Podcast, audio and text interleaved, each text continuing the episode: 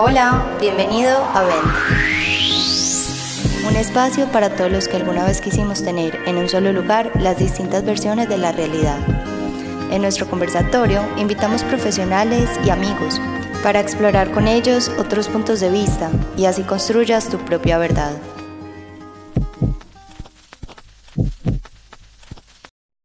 Hola, bienvenidos a nuestro segundo episodio. En este conversatorio, una verdad, diferentes perspectivas.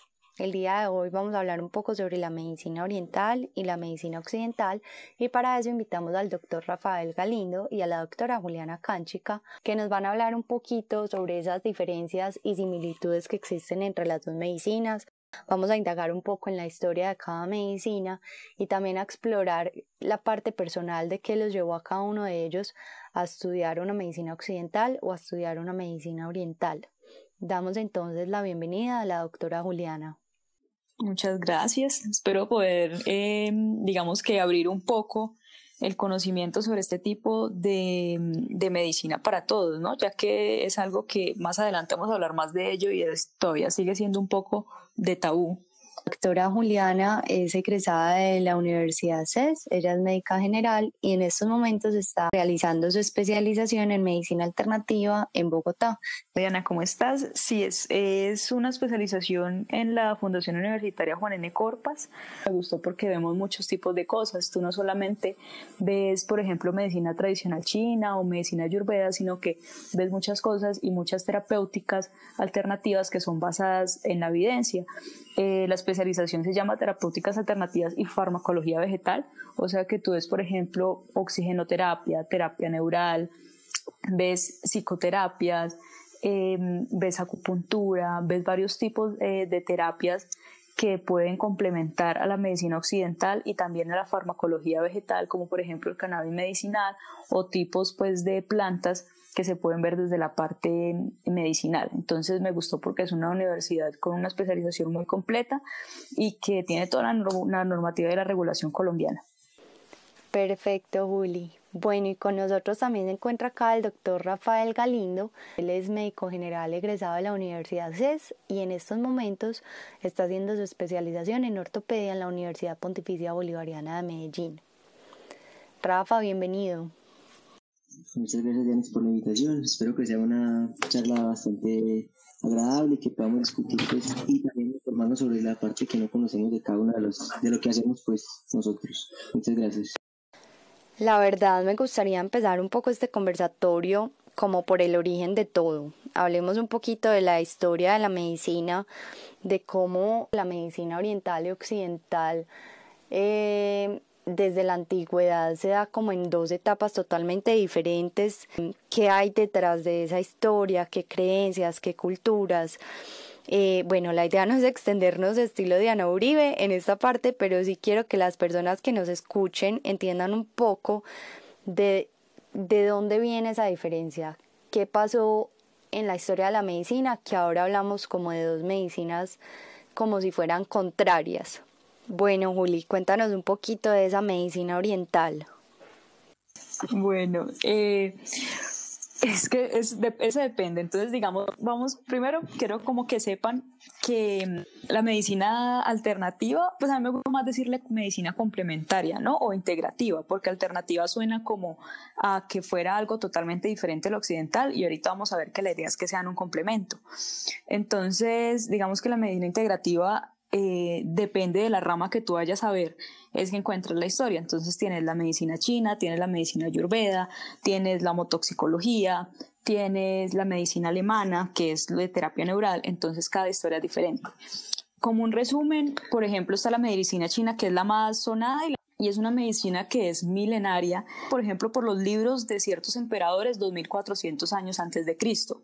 Sin embargo, muchos años antes de eso se encontraron que eh, los Homo sapiens todo tenían bambús y tenían huesitos en formas de agujas para usar sobre el cuerpo y hacer ciertas terapias para poder liberar como las enfermedades del cuerpo haciendo eh, punciones sobre ciertos puntos. Ya después, varios manejos en la medicina china gracias a tres emperadores que dejaron sus, sus enseñanzas pasmadas en unos libros y a partir de ahí se empezaron ya a conocer ciertos puntos de acupuntura, ciertos canales que ellos lo llamaban como los canales de energía. Con la medicina china lo que más las personas conocen y más digamos que viene de una filosofía taoísta que la idea es vivir en armonía con el camino. Todo esto a raíz de dos cosas que son interdependientes, que es el yin y el yang la energía femenina y masculina, como los contrarios se, se eh, complementan. Exacto. Entonces, tú tienes el chi, que es el concepto de energía, tienes el concepto de yin yang, que es para poder estos opuestos se equilibren a raíz de lo que ya sean toda esta energía. Tienes, y tienes otro también muy importante, que es la teoría de los cinco elementos. Entonces, a raíz de estas tres es que se intenta manejar una, digamos que un balance y los tratamientos, los diagnósticos y todo van dirigidos para poder mantener este balance entre, entre estas tres teorías. Y lo ideal es pues que el chi o la energía del cuerpo siempre se mantenga en equilibrio. Esta, digamos que ciencia o este método de medicina se ha mantenido estable durante todo este tiempo, o sea, desde la antigüedad hasta la edad moderna, la medicina tradicional china no ha cambiado. No, sí, sí ha cambiado muchísimo. Ejemplo, inicialmente los emperadores, el emperador amarillo, que es el que más dicen que es como el padre de todo esto, decía que cómo llegó él a ver esos canales de energía en el cuerpo que mucho más adelante encontraron que muchos de estos canales de energía que él hablaba venían por el mismo camino de lo que era el sistema nervioso. Entonces, em, ahí fue donde ya empezaron, digamos que más científicamente y visualizando canales de energía, los vasos sanguíneos y todo sobre el cuerpo y los puntos de acupuntura que ya antes habían usado se fueron también actualizando y manejando según estos encuentros eh, sobre el cuerpo humano. Y hoy en día se mantiene, digamos que es un equilibrio entre ambas medicinas en este tipo de, de lugares. Bueno, Rafa, ahora cuéntanos un poquito de esta parte de la medicina occidental, de dónde sale la idea de, de nuestra medicina como hoy la conocemos. Bueno, entonces eh, la historia de la medicina como tal es bastante interesante y hablar de la historia de la medicina es también hablar de la historia de la humanidad y el progreso de la biología. Entonces, muchísimos eh, miles de años atrás realmente lo que pasó fue que eh, se combina la mística y la, y la, religión como tal para entender cómo funcionaba el cuerpo del ser humano. Empezó pues como con mitos, eh, sobre los dioses y la, el poder de la curación de los mismos, ¿cierto? Con el dios griego Apolo, que tenía un hijo que se llamaba Esculapio o Asclepio, en realidad para los griegos, y a partir de ahí, pues, el, digamos, esa, esa capacidad de, de, sanar a las demás personas. Realmente hablar, uno se podría extender mucho hablando de la historia de la medicina, pero generalmente ha habido siempre como una percepción de que la enfermedad no solamente eh, le competía a uno de los órganos que, que, constituyen pues al, cuerpo humano, sino que era un todo. Entonces era un enfoque desde un principio muy holístico de la medicina, desde que eh, se conoce pues lo, primero en, la Grecia antigua hasta el día de hoy y ha tenido un progreso eh, espectacular pues con lo de la historia de la, de la ciencia como tal, con muchos otros personajes importantes. Lo fundamental de la medicina es que precisamente la medicina tradicional, como tú le dices, eh, se ha basado realmente en el método científico que tiene un punto de inflexión con Descartes. Yo creo que eso es lo más importante de la historia de la medicina porque a partir de que Descartes empezara a pensar que la existencia se verificaba no por la fe, sino también por el pensamiento, la medicina tradicional empezó precisamente a evolucionar mucho más, cuando ya la gente empezó a darse cuenta que realmente lo que uno tenía que investigar en el ser humano tenía que verificarlo. Y yo creo que ese ha sido como el, el punto más, más importante en la historia de la biología y del progreso de la humanidad. La medicina tradicional va muy de la mano de ese mismo progreso que ahora tenemos. Entonces, precisamente como decía, por ejemplo, ahorita Juliana, eh, respecto a la disección de los cadáveres, eh, generalmente se conoce que eso le competía a Galeno y a Besalio y otros anatomistas, pero la religión no había dejado que eso se, se, se, hiciera de esa manera porque prohibían la disección de los cadáveres y solamente los anatomistas como Da Vinci y demás anotaban lo que veían pero no verificaban nada, mientras que con el paso de los, de los años y con la separación entre las ideas religiosas y la mística y el y realmente la medicina occidental actual se basa en la evidencia y eso me parece que es una ganancia absoluta, aunque no ha dejado de lado tampoco esa visión inicial de lo que es el ser humano para, para, para el médico. eh, creo que es como lo más importante pues de la historia de la medicina hasta el día de hoy. La, la medicina realmente como tal también tuvo eh, un inicio eh, más filosófico. Realmente los, los, los, médicos de antaño pensaban en el cuerpo o en, o en, el, en, el, en, el, sí, en el ser humano como tal, eh, una composición de cuatro, de cuatro humores, ¿cierto? Los, los humores para ellos eran la, el humor sanguíneo, que definía la característica de la persona como alguien cordial o egoísta, el flemático, que era aquella persona amable o apacible, el colérico, que era aquello apasionado frenético, y el melancólico, que era triste y oprimido. Y nosotros teníamos cuatro humores para ellos, y a partir de ahí empezaron a desarrollar entonces todas las teorías de lo que hacen que el ser humano como tal eh, esté en un balance y permita pues tener una salud adecuada. Creo que la medicina occidental ha evolucionado mucho desde ese concepto de, la, de, los, de los cuatro humores, pero también tiene un complemento muy grande que espero encontrar ahorita con lo que es la medicina eh, alternativa, la medicina que, que, nos está explicando Juliana. Juliana. Me encanta eso que habla Rafael, porque es, es, por ejemplo, eso que habló ahorita es un poco precisamente del inicio de la medicina también homeopática sobre este tipo de humores y todo. Eh, entonces, eso también es algo, digamos, importante porque inicialmente siempre, como él habló también, siempre empezó muy holística la medicina en general, de, de algo muy espiritual, ¿no? Pero después con la evolución también, tanto de la parte religiosa como científica, hubo una separación gigante y ahí fue donde empezó no solamente a verse, digamos, la parte eh, científica eh, y se separó totalmente de, digamos, de cualquier con, conexión que pudiera haber corporal con una, con una emoción, por así decirlo. Entonces, a partir de ahí ese es el punto de inflexión, ¿no? Cuando se separan toda la parte religiosa de la científica y se va la iglesia por un lado y la ciencia por otra. Exactamente. En esta parte del conversatorio me gustaría entonces escuchar un poco de la doctora Juliana eh, por qué decide o qué, la llevó a ella a estudiar una medicina tradicional en una facultad de medicina eh, en Colombia, en una facultad que enseña una medicina muy occidental y luego que la llevó a estudiar una medicina oriental? Eh, como para que sepan un poquito como desde la parte mía de la niñez, ¿no? Porque obviamente todo viene desde, desde la casa también. Eh, uh -huh. Bueno, yo desde pequeña, digamos que yo tengo una familia que por parte de mamá viene muy del campo, pero mi papá sí es ginecobstetra y él es una persona muy conservadora, muy su pensamiento médico es muy occidental. Entonces todo mi crecimiento, digamos que de niña fue, por una parte mis tías me trataban con planticas, con cosas así, pero siempre me vi en la parte médica. Digamos que yo nunca he sido la persona más religiosa o más creyente en que haya eh, algo más o en la energía ni en nada de esas cosas. Entonces, cuando entré a la universidad fue muy chistoso porque yo hasta decía que era atea. O sea, yo era lo más incrédula del mundo, solamente cosas científicas, solamente lo que un libro me dijera. Eh, y posterior a eso, ya, entonces, para mí básicas fue una etapa difícil, yo no voy a decir que fue fácil. Y ahí fue donde yo digo que empezó todo porque precisamente que una vez se le sube mucho el ego cuando entra a estudiar medicina. Y yo tuve ese subidón de ego. Ahí fue donde empecé a ver y tuve pues como que pude hacer una introspección de mí misma muy muy buena. Entonces después pasaron las clínicas. En las clínicas eh, empecé a ver ya los pacientes que iban y los veíamos solamente como un síntoma. En esa época yo decía bueno está bien trato el síntoma se va y ya no pasa nada pero posteriormente eh, empezaron las selectivas y yo tuve mucha curiosidad sobre en la universidad menos mal nos dan unas nos dejan elegir y dentro de las selectivas estaba medicina yo la llaman sintergética que es con los hermanos Carvajal eh, de la Universidad de Antioquia y ellos lo que hacen es hacer una mezcla entre la medicina eh, ayurveda la medicina china y otros tipos de digamos biomagnetismo eh, biodecodificación muchas muchas terapias que hay dentro de la terapéutica alternativa y las mezclan dentro de una que es la sintergética.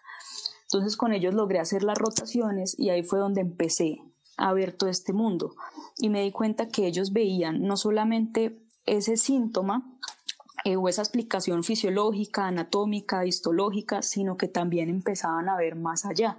Entonces ellos fueron los que empezaron como, mira, existe esto, que es un campo energético que está alrededor. Tan, tan. Yo soy la persona más racional del mundo. pero también soy extremadamente curiosa. Siempre las cosas que veo, digo, quiero saber por qué, o sea, el por qué, ¿no? No simplemente que me digan eso existe o eso es así, sino el por qué.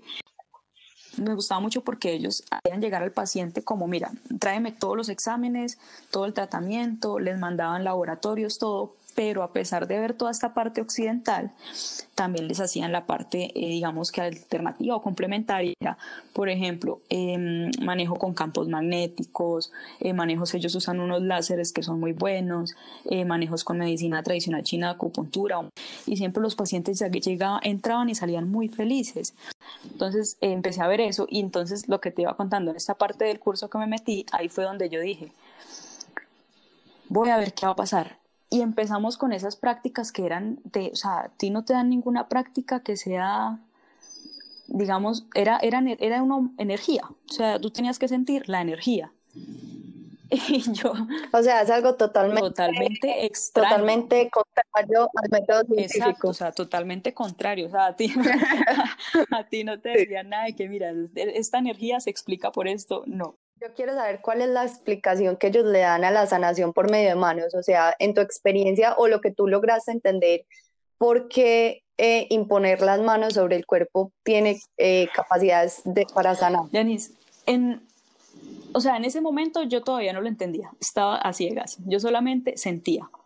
O sea, yo solamente era lo que, lo que me, o sea, llegó un punto yo creo que nunca a nadie muy, pues lo he escuchado, le he contado como mucho esta historia, pero pues se las, se las cuento aquí así como rapidita, y es que llegó un punto en el que ellos me pedían como digamos cerrar los ojos y sentir con mi pulso por dónde estaba digamos que la energía de la otra persona y yo la sentía y yo decía, ¿cómo estoy sintiendo esto? Era una cosa totalmente extraña.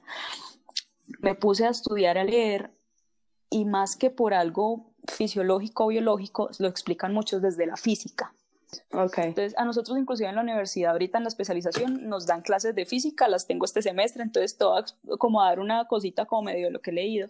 Y es que tú, digamos, o sea, según lo que eso se basa, es que el mundo está em, más que tú tienes los átomos, tienes las partículas, tienes los electrones, los protones, pero también hay unas partículas muy, muy mínimas que se llaman quarks y otras mucho más mínimas que esas. Estas se rigen por medio de la vibración que ahí es donde viene la teoría de cuerdas. Entonces la teoría de cuerdas lo que afirma es que por medio de la vibración es que las partículas vibran tan rápido y que van formando precisamente como, digamos, como creando objetos, materia y cosas.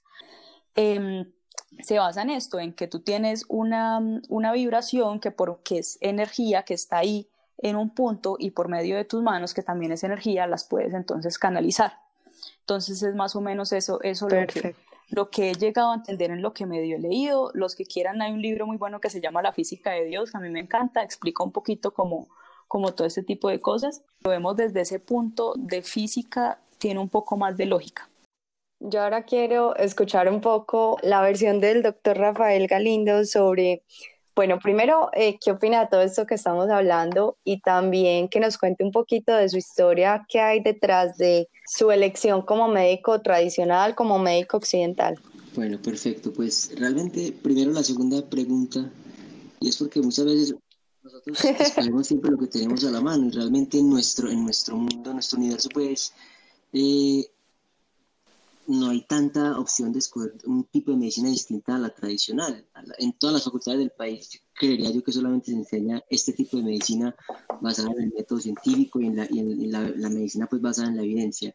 Segundo, pues el influjo de la familia siempre es muy importante para uno y uno se ve pues en los padres un espejo, mis dos papás son, son médicos y simplemente desde pequeño, desde que era más inmaduro, los quise emular y pues así, así empecé y así voy por el mismo camino básicamente que ellos. Pero también siempre he sido una persona muy curiosa, eh, amante de la biología, he sido una persona que realmente, digamos, mm, muy poco religiosa en realidad y siempre he sido más como de, de, de, verificar, de, poder ver eh, para creer las cosas. Y la medicina, desde que la comencé en el pregrado, empezó a demostrarme que así era todo lo que yo necesitaba para mí. Necesitaba entonces saber que eso ya se había probado en alguna parte y me fui enamorando de la medicina como tal. Entonces hasta ahora creo que ese ha sido el camino que he recorrido y pues realmente ahí podría responder a la primera pregunta de por qué o qué pienso de lo que ustedes han hablado. Yo realmente nunca he tenido un acercamiento muy, muy, muy fuerte a la, a la, medicina eh, digamos, oriental o la medicina alternativa, pero es más que todo porque como nunca me la han mostrado, pues no puedo hablar mucho de ella. Sin embargo, no, no la desacredito porque me parece que hay cosas que son esenciales y que complementan la parte de la medicina tradicional como tal. Yo me acuerdo mucho de una persona que conocí en el internado, en el hospital Pablo Tón Uribe, era un, un músico que se llamaba, o se llama pues Julián. Y Julián, me acuerdo que mediante la música aliviaba el dolor de las personas y me mostraba pues incluso artículos, estudios que, digamos, explicaban por qué los pacientes con dolores crónicos tenían un alivio mayor que con medicamentos respecto a patologías de dolor crónico, de, estrés postraumático y demás. Y eso también es un complemento fundamental para la medicina tradicional que se, digamos, se ayude otras herramientas distintas a lo que es un fármaco, una estructura química como tal, eh, exógena para poder curar cualquier tipo de, de, dolencia. Pues yo pienso que la, la, medicina, precisamente como, como decía Paracelso, realmente venenos hay muchos, pero todo depende de la dosis y nosotros también somos un sistema endógeno de venenos y de, de bioquímica que no solamente depende de una pastilla para que ellos se dispare. Bueno, ¿y qué piensas, Rafa, cuando te llega al consultorio o cuando has rotado y has tenido pacientes que eh, de pronto defienden más la medicina alternativa sobre la medicina tradicional o la medicina complementaria sobre nuestra medicina occidental por el hecho de que de pronto se sienten más escuchados por su médico, de que sienten que el enfoque es más holístico, de que sienten que de pronto tienen como un poco más de espacio de contacto médico-paciente. ¿Te ha pasado alguna vez que eh, alguien te haya referido esto? Eh, la verdad sí, pues es una queja constante, sobre todo el sistema de medicina actual, pues en el mundo occidental yo creo, pasa a menudo y la explicación para mí es a veces sencilla. Lo que pasa es que también hay una saturación de, de la medicina tradicional como tal, porque el paciente siempre está quejándose de dolores y realmente el sistema ha empujado a que el médico solamente vea al paciente como un objeto,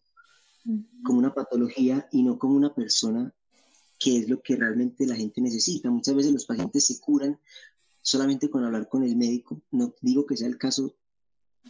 Totalmente. muchas veces entonces se ha empujado a que el médico simplemente sea, digamos, un operador que pasa incluso más tiempo con una máquina, con un computador que con el paciente mismo y entonces el paciente no iba por eso, el paciente no iba simplemente porque le estaba doliendo la rodilla, sino que necesitaba que alguien lo escuchara y que le brindara una atención mucho más integral.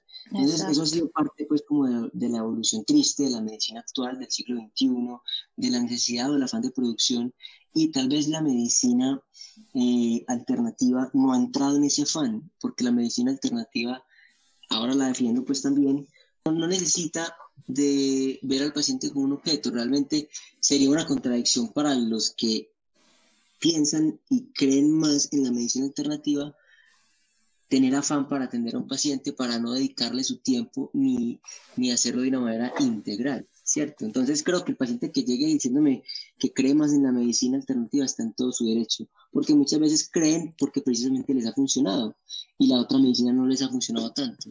Y es así, la medicina basada en la evidencia igual no tiene todas las respuestas. Hay cosas que son difíciles de comprender y que la medicina eh, alternativa no busca comprender, simplemente el resultado está es, en lo que en la sensación del paciente, no en algo en algo que se pueda medir. Que en cambio la medicina occidental, si algo no se puede medir, no tiene validez. Creo que eso es como la explicación Exacto no mucho en la respuesta, pero es eso. Quien la medicina alternativa está en todo su derecho a hacerlo y si le sirve, perfecto, es maravilloso. A mí, a mí me gusta mucho eso que dice Rafa y se resume en una, en una sola cosita y es que nosotros escuchamos. Yo creo que es eso porque inclusive eh, Diana me dijo que quería que hablara un poquito de esa parte, pero más adelante, pero era de que precisamente nosotros buscamos, digamos, que las enfermedades vienen de una base emocional, ¿no? Entonces muchas veces el paciente quiere que también lo escuchen y de ahí poder ayudarle a algo. Entonces eso que dice Rafa es muy cierto. Bueno, yo quiero que entonces, Juli, ya que tocas el tema, nos cuentes un poquito a todos. Eh, yo tengo una duda muy grande sobre la medicina alternativa y creo que siempre la he tenido. eh, porque así como tú, yo siempre tuve esa dualidad entre medicina oriental y occidental por influencia de mi mamá y pues también por la influencia en, la, en el país en el que crecí, que acá digamos que nos vamos casi siempre, como dice Rafa, por, por lo que ya existe, que son nuestras facultades de medicina y es la medicina como la vemos occidental, pero siempre tuve como esta dualidad de los dos mundos, pero hay algo que yo siempre he querido saber y es si los médicos que practican la medicina alternativa reconocen la medicina occidental como también parte de las explicaciones de cosas que ellos no pueden explicar desde las emociones. Es decir, desde la medicina occidental vemos que tenemos vacíos o que hay algunas enfermedades que el método científico no ha terminado de entender. La somatización de las emociones es un mundo gigantesco dentro de la psiquiatría. La medicina alternativa tiene estos vacíos de conocimiento que de pronto dicen eso solamente lo explica la medicina tradicional. Mm, yo creería que acá es más lo que ahorita también Rafa dijo, y es que nosotros, si hay algo que no lo entendemos, sabemos que el ser humano va mucho más allá que solamente un espectro lógico que nuestros sentidos como personas puedan llegar a tener. Digamos que ya ahí nos vamos a una parte un poco más espiritual, ¿no? Que es toda esta parte del cuerpo eh, etérico, el cuerpo espiritual, porque es donde viene ya no solamente las emociones. Nosotros tenemos, digamos que em, ahí ya se va una parte que no todo el médico que sea alternativo cree en eso, así como si uno quiere ser médico alternativo tenga como obligación que hacerlo, sino que ya es decisión de cada uno en sus creencias, em, ya digamos como que, que puedan traer Em, por epigenética o por, por alteraciones ya más espirituales esa, esa enfermedad consigo mismo. Entonces, casi siempre no se intenta explicar si hay algo que no, que no entendamos, sino que simplemente se intenta tratar como un ser completo. ¿Qué pasa? Que yo a veces veo mucho con este tipo de, de, de, medicina y es que hay médicos que ya se van en contra del todo para la medicina occidental entonces te dicen a ti que si eso no lo cura la medicina alternativa, no lo cura nunca la medicina occidental, o que la medicina alternativa es lo único que hay, lo único bueno, que el occidental es malo, y me parece que O sea, por ejemplo, un cáncer, bueno, desde la medicina alternativa se puede explicar por muchas cosas, parte emocional, parte energética, espiritual, lo que tú quieras. También los, es algo que he estudiado demasiado y no hemos avanzado tanto eh, digamos, científicamente en tratamientos y en cosas como para venir a decirle a alguien, usted quítese ese tratamiento, o sea, muchas de esas cosas, ¿me entiendes? Enfermedades que son extremadamente raras, que, que de todas maneras, o sea, para tú como médico, como médico alternativo saber, nosotros, pues también uno no es un genio ni se las sabe todas, entonces vaya y mande el exámenes de medicina occidental, ¿me entiendes? Es, por eso es que es lo bueno que llego la sinergia entre ambas cosas. Em, por un ejemplo, es la fibromialgia. Por ejemplo, la fibromialgia yo creo que es una que la medicina eh, occidental se, se, chuta a veces como entre muchas especializaciones, ¿no? Porque, porque es, o a veces se pasa de ortopedia a psiquiatría, de psiquiatría a neurología, de neurología a medicina interna. Por ejemplo, a mí me gusta mucho poner este ejemplo porque mi mamá sufre de eso y para mí, y esa es una de las razones por las que yo también intento mucho estudiar toda esa parte desde la medicina alternativa y desde el dolor, porque es algo que me que frustra porque ya se ha pasado por muchas cosas y nada lo puede manejar.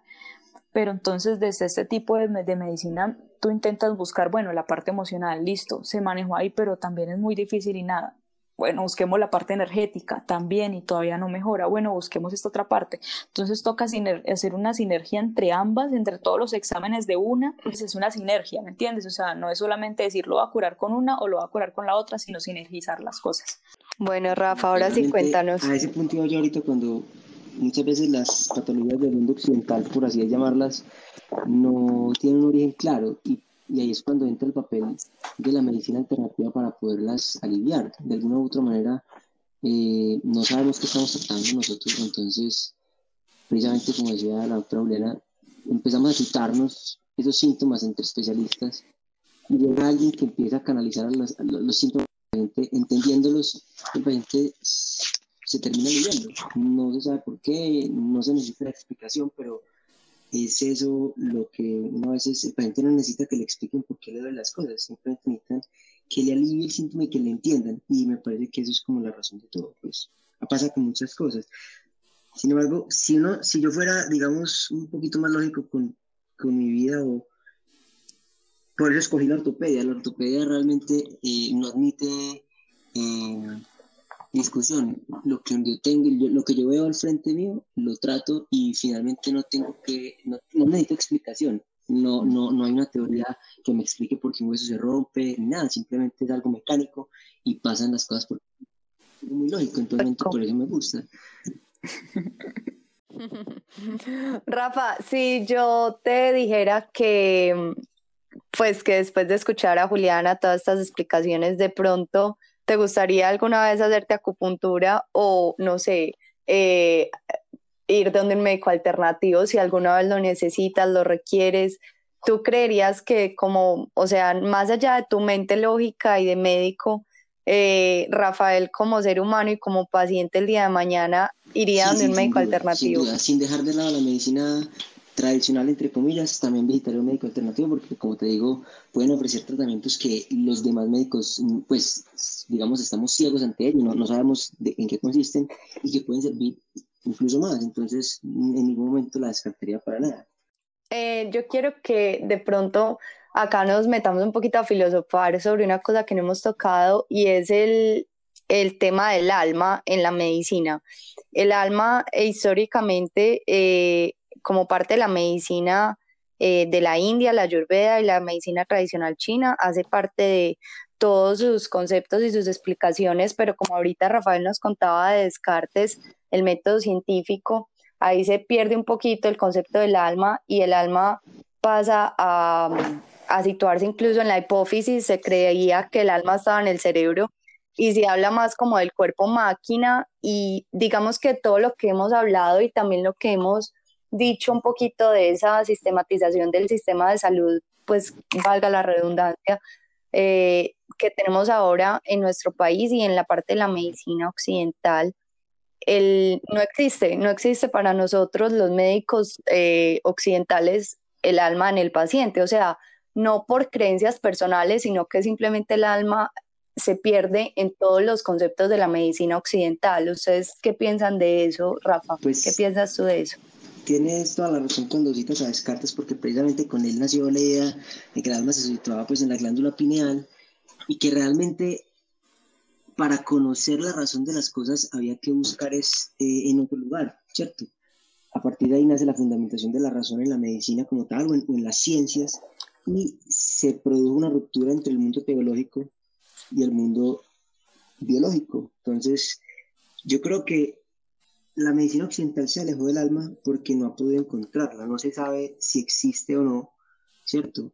No tiene cómo cuantificarla la medicina no, puede basarse en la fe. Entonces, precisamente por eso es el mundo de la evidencia. Cuando ya haya evidencia, al menos de un 1% de la existencia del alma, la medicina occidental empezará a creer un poco más en ella. Esa es la razón para mí. Mientras tanto, creo que hay otros, hay otros intereses en la medicina como tal distintas a las del alma. Eso se lo, se lo dejan de pronto a otras a otro tipo de, curiosos. Por eso creo que se ha dejado tanto de lado el alma, porque el alma es una cuestión netamente teológica. Muchas veces eh, simplemente la razón por la cual la gente cree en un Dios, sabiendo que entonces el alma, cuando el cuerpo ya no esté, eh, migrará a, otra, a, otra, a otro estado y ya no necesita de eso, ¿cierto? Entonces creo que esa es la razón fundamental.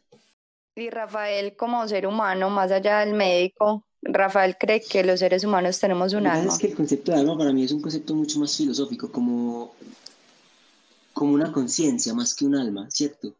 Eh, no, como te digo, no, no puedo decirte si el alma existe o no, porque hasta ahora no hay evidencia de ello, ¿cierto? Pero creo que la conciencia sí existe y probablemente la conciencia sea lo que muchas personas llaman el alma. Eh, esa, esa, como ese ser primigenio que nace en el cerebro, porque el cerebro fue el que creó al hombre en realidad eh, entonces, mm, alma no, pero, pero cerebro sí, la mente sí, y, y, eso es lo que también muchas veces, digamos, une a la medicina alternativa con la medicina tradicional y es encontrarle explicación, tal vez a eso sí, eh, sobre lo que hace la mente con nosotros. Ok, y ahora, perfecto. Mil gracias, Rafa, por darnos esa opinión. Eh, creo que totalmente válida y muy coherente, la verdad, con, con el tipo de medicina que estás eh, ejerciendo en estos momentos. Y yo quiero escuchar la opinión de Juliana sobre el alma. Bueno, a mí ese tema me encanta, porque o sea, no, siempre me ha gustado creer que morimos de algo más. Entonces, a raíz de eso, me ha gustado leer muchos libros sobre esto. Em, la mayoría de libros que he leído, digamos que basémonos en una cosa principal y es, por ahora, sustento científico prácticamente nulo, ¿cierto? O sea, no es imposible uno decir, mira, cogí el alma, aquí está, te la pongo para medirla y muchas prácticas. Los que más hacen esto son muchos psiquiatras, sobre todo médicos, que se dedican a cuidados paliativos o cuidados al final de la vida. Entonces son donde hay como la mayoría de historias. Em, de personas, de historias, exacto. Me gusta mucho porque, digamos, se, todas las historias se asemejan. Entonces todo lo que, lo que hablan es de que sí, de que cuando una persona muere, em, hay algo que va hacia otra parte. Esa otra parte se encuentra, digamos que lo, ponen como si fueran varias dimensiones. Em, dentro de esas dimensiones, eh, lo que digamos nosotros llamamos alma o, cuerpo también etérico y muchas otras cosas, es donde ya toma, digamos, también muchas decisiones, donde ya está, por así decirlo, en lo que llaman en la iglesia otras cosas en el paraíso. Entonces, a raíz de eso eh, es que, digamos que el ser humano ha logrado no solamente, no solamente uno sentirse como que está acá en la tierra y ya para venir a sentarse en el escritorio y ya, sino que le da un poco también de romanticismo, de filosofía a la existencia, ¿me entiendes? Me parece que es un concepto muy que nos hace a todos soñar a veces hasta un poco.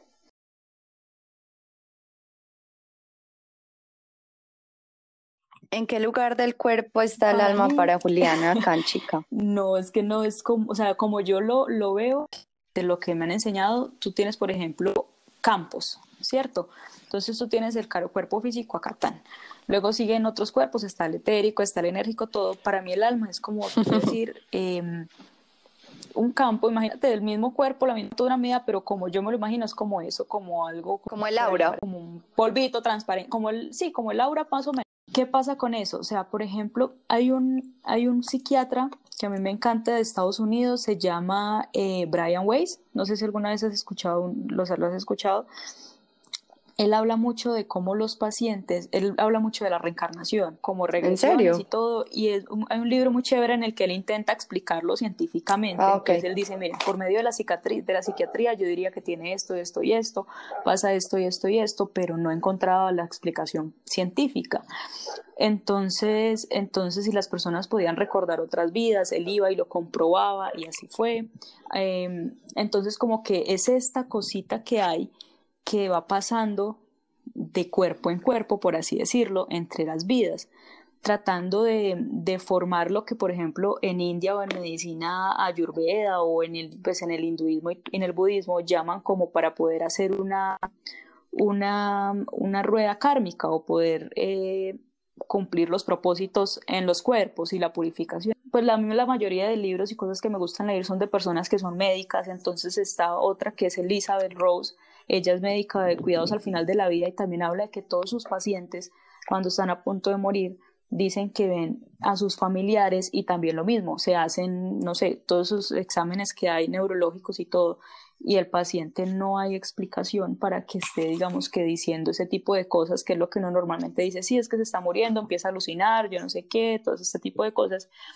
Em, entonces, como que se han hecho tipo estudio más que todos es de ese sentido, como de intentar averiguar si es que es el cuerpo humano y las sustancias químicas que segrega lo que está causando que uno llegue a crear esta sensación de ver el alma o, el más allá, o es precisamente que sí existe, sino que simplemente lo vemos cuando ya estamos, digamos que a punto de que pase algo con nuestras vidas, que ya, que ya digamos que olvidemos el plano terrenal por así completo, porque esa es otra parte importante. Si yo estoy hablando de todo esto es porque entonces también uno cree que hay un plano mucho más allá que solamente la Tierra, ¿no? Em, entonces es más esta partecita, es que eso es un tema demasiado grande y suena a veces hasta un poco loco. Bueno, yo pues para finalizar entonces eh, le quería preguntar eh, a Rafael, eh, ¿por qué crees que la medicina occidental funciona realmente? ¿Por qué crees que tiene un impacto en la salud de las personas? Funciona precisamente por lo que he venido repitiendo y es la, digamos, la, la, costumbre de la verificación. Ellos, la medicina occidental está basada en experimentos que pero han causado mucho daño porque pues algo experimental es algo que no se conoce y a partir del error es que uno cambia de rumbo y esos experimentos han llevado a que se haya, digamos, mejorado el curso de las enfermedades a partir de, de, tratamientos nuevos, de, de, empezar a... Esa es como la esencia de la medicina actual y eso es lo que ha llevado a que sirva, pero ha sido un progreso demasiado extenso, casi de 2.500 años desde que en principio Hipócrates empezó pues a, a experimentar con, con, cualquier herramienta que tuviera a la mano. Esa es la, la, digamos, como la, idea de la medicina y por qué, por qué sirve. ¿Por qué sirve? Porque se, se, experimenta en lo que nosotros tenemos a la mano, que son, digamos, animales, eh, los mismos pacientes. Pero también eh, le falta a la medicina occidental o ha perdido la medicina occidental esa capacidad de, de, de alienar al paciente pues como, como, pues, como solamente un síntoma o una patología, realmente convertirlo en el centro de la atención como una persona, como un ser, como un individuo. Eso se ha perdido mucho y el, médico del siglo XXI se ha vuelto una persona que simplemente habita detrás de un computador y no tiene, no tiene como conciencia de que la gente que, que está atendiendo es una persona de carne y hueso. Rafa, sí, totalmente de acuerdo con eso que estás diciendo. Creo que es un tema demasiado extenso también meternos a hablar un poquito como del papel del médico y sobre todo el médico general en el sistema de salud. Lastimosamente este sistema que es muy bueno, que tiene muchas cosas que funcionan realmente, que en otros países definitivamente se ve una eh, falta de equidad en la prestación de servicios que Colombia sí tiene, pero que a la vez también tiene sus fallas, pues nada es perfecto. Después hablaremos un poquito más de eso en otro conversatorio, pero lastimosamente el rol del médico general sí se ha visto eh, minimizado a interactuar con una computadora y no ver el ser humano como parte integral y creo que hay que rescatar un poquito también lo que hablaste de investigación.